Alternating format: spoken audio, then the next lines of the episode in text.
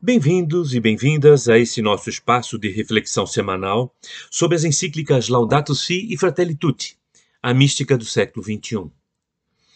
No final do primeiro capítulo da encíclica Laudato Si, o Papa Francisco ressalta a importância de reagirmos ao processo de destruição e degradação dos nossos ecossistemas que nos sustentam. Ele aborda a fragilidade das nossas reações. Diz o Papa que somos chamados a tornar-nos os instrumentos para que o nosso planeta corresponda ao projeto do seu Criador, de paz, beleza e plenitude. O problema é que não dispomos ainda da cultura necessária para enfrentar essa crise, e há necessidade, por exemplo, de construir lideranças que tracem caminhos, procurando dar respostas às necessidades das gerações atuais, todos incluídos, sem prejudicar as gerações futuras.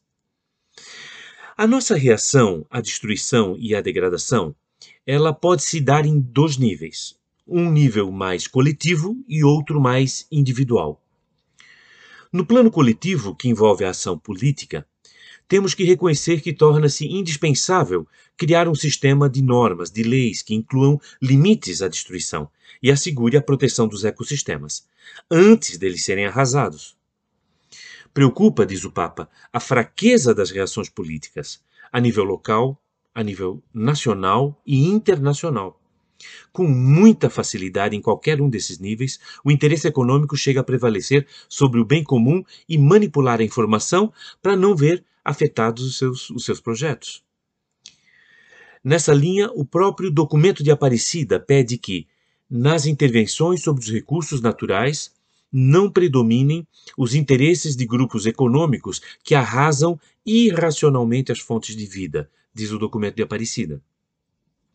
Qualquer tentativa de, de, indivíduos ou organizações sociais para alterar essas coisas vai ser vista como um distúrbio provocado por sonhadores românticos ou como um obstáculo a ser superado. Assim se manifesta como estão intimamente ligadas a degradação ambiental e a degradação humana e ética. E além do plano coletivo, nós podemos reagir também no plano individual. Se nos detivermos apenas na superfície das situações, pode parecer que as coisas não estejam tão graves assim uh, e que o planeta poderia subsistir ainda por muito tempo nas condições atuais. Esse comportamento evasivo ele serve para nos manter, uh, serve para mantermos os nossos estilos de vida e os nossos estilos de consumo e de produção. É a forma como o ser humano se organiza para alimentar todos os vícios autodestrutivos. De não ver, uh, luta para não reconhecer, adia as decisões importantes, age como se nada tivesse acontecendo. Uma mudança nos nossos estilos de vida poderia chegar a exercer uma pressão importante sobre os que detêm poder político, econômico e social.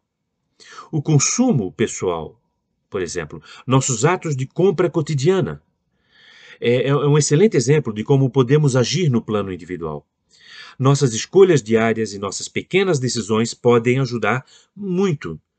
Eu posso decidir comer menos carne. Eu posso decidir limitar o uso de plásticos eu posso agir decididamente para evitar desperdícios de alimentos e para produzir menos lixo. Eu posso caminhar mais. Eu posso usar menos os combustíveis fósseis. Os movimentos de consumidores conseguem que se deixe de adquirir determinados produtos e se tornam muito eficazes na mudança do comportamento das empresas forçando-as a reconsiderar o impacto ambiental e os modelos de produção. Isso nos lembra a responsabilidade social que nós temos em cada ato de consumo. Em alguns países, nós conseguimos ver exemplos positivos na melhoria do ambiente. E aí temos exemplos aí na área de saneamento, saneamento básico em alguns rios, por exemplo, que foram poluídos durante muitas décadas. Temos exemplos bons de recuperação de florestas nativas, de embelezamento de paisagens, com saneamento de paisagens, de projetos urbanos para cidades saudáveis. Temos também progressos na produção de energia limpa, em alguns casos na melhoria de transportes públicos.